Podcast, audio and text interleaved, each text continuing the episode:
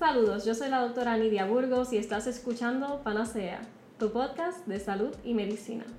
En Panacea estaremos discutiendo temas relacionados a la salud y medicina de manera sencilla y al grano. En el siglo XXI hay demasiada información. Aquí le vamos a presentar la información verificada.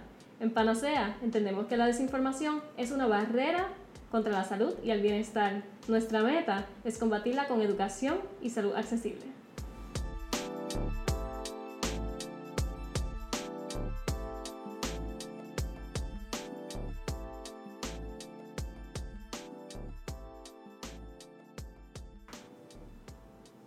En este episodio hablaremos sobre el COVID-19, una enfermedad causada por un coronavirus que comenzó al final del 2019 en China y al día de hoy estamos a nivel de pandemia. Esta enfermedad principalmente afecta la vía aérea, en algunos casos llevando a un fallo respiratorio y en muchos casos hasta la muerte. Como es algo nuevo, cada día se aprende más sobre el virus y hemos aprendido que las poblaciones más vulnerables son las personas mayores y personas con condiciones crónicas. Puerto Rico tiene una prevalencia grande de diabetes cuyas personas caen bajo ese grupo de personas a riesgo de sufrir complicaciones por el COVID-19. Vamos a resumir tres pasos importantes. Primer paso es la prevención. En las redes, en las noticias, en la radio le han estado dando duro a esto y es que tiene una importancia vital y es el lavado de manos. Ese lavado de manos que son 20 segundos con agua y jabón pero en algunos casos donde no estamos cerca de un lugar donde podamos lavarnos las manos, pues se recomienda hand sanitizer que por, por lo menos tenga 60% de alcohol.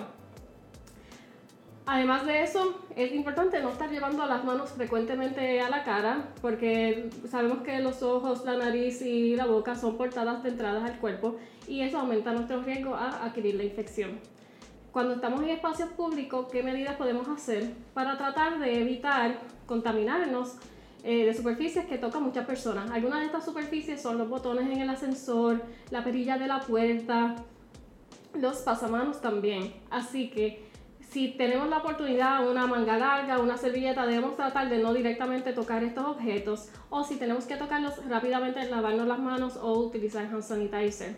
Pero estas medidas no solo aplican a espacios públicos, también debemos hacer esto en nuestras casas. Hay objetos en nuestras casas que tocamos con frecuencia. Esto incluye pues la perilla de las puertas, el switch de la luz, el lavamano, el fregadero, todas cosas que debemos estar limpiando a menudo. Esa es la parte de prevención. Y otra segunda parte importante es la preparación. Y preparación significa prepararte para estar en tu casa varios días seguidos. Esto significa usted paciente que tiene medicamentos de diferentes índoles, especialmente de los de la diabetes, debe tener refills suficientes como para estar dos a cuatro semanas en su casa sin tener que ir a la farmacia y exponerse. Además de eso, pacientes que estén en insulina, sabemos la vital importancia que tiene la insulina y para que ellos estén saludables, ¿verdad? Y en el momento que una persona con diabetes que utiliza insulina cae enfermo, no puede ir a comprar insulina, se le hace difícil y si siempre tiene por lo menos dos semanas de suplido, evita ese escenario en que tenga que salir y exponerse bajo esas circunstancias. Preparación también incluye que aquellas personas que se chequean el azúcar varias veces al día para chequear cómo está la diabetes, si está controlada o no y tomar decisiones sobre cuánta insulina van a utilizarse, deben seguir haciéndolo como los ha recomendado su médico en las condiciones anteriores. Esa es la parte de preparación. Así que hablamos de que la prevención y la preparación son sumamente importantes en cuanto al coronavirus, pero no sabemos quién se va a infectar, quién se va a enfermar, quién no. Sabemos que hay personas que son asintomáticas y otras personas desarrollan síntomas. Aquellos que desarrollan síntomas, ¿cuáles son los síntomas que van a presentar? Una tos seca y fiebre y malestar general son los síntomas más clásicos de la condición. Eso significa que si usted empieza a sentir fiebre, debe mantenerse en su casa y no debe salir y no debe estar en contacto con otras personas. Además, hay algunas señales que nos indican que un paciente debe ir a una sala de emergencia para chequearse y eso es que la persona desarrolle falta de aire o dificultad respiratoria.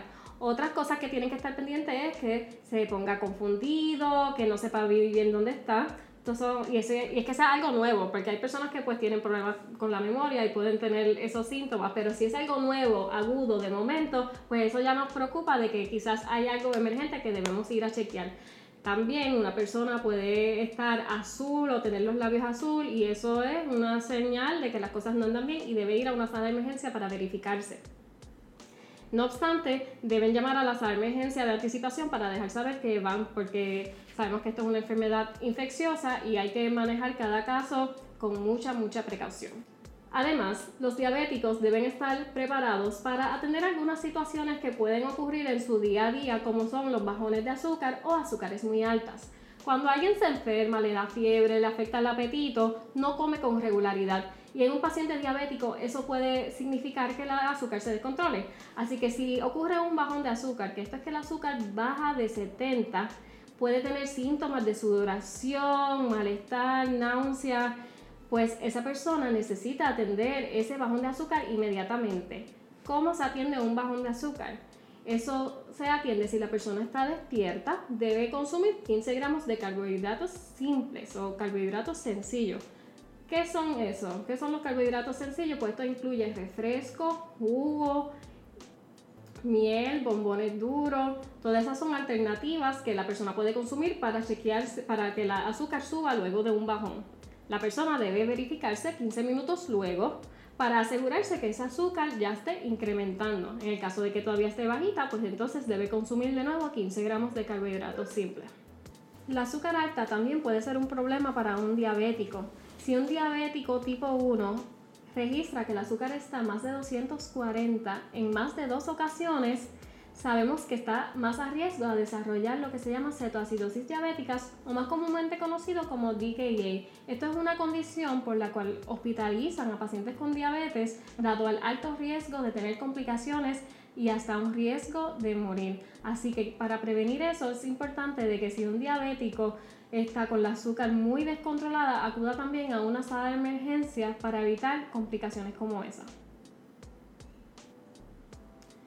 En otro caso, cuando los pacientes tienen fiebre, pueden utilizar acetaminofén en ocasiones.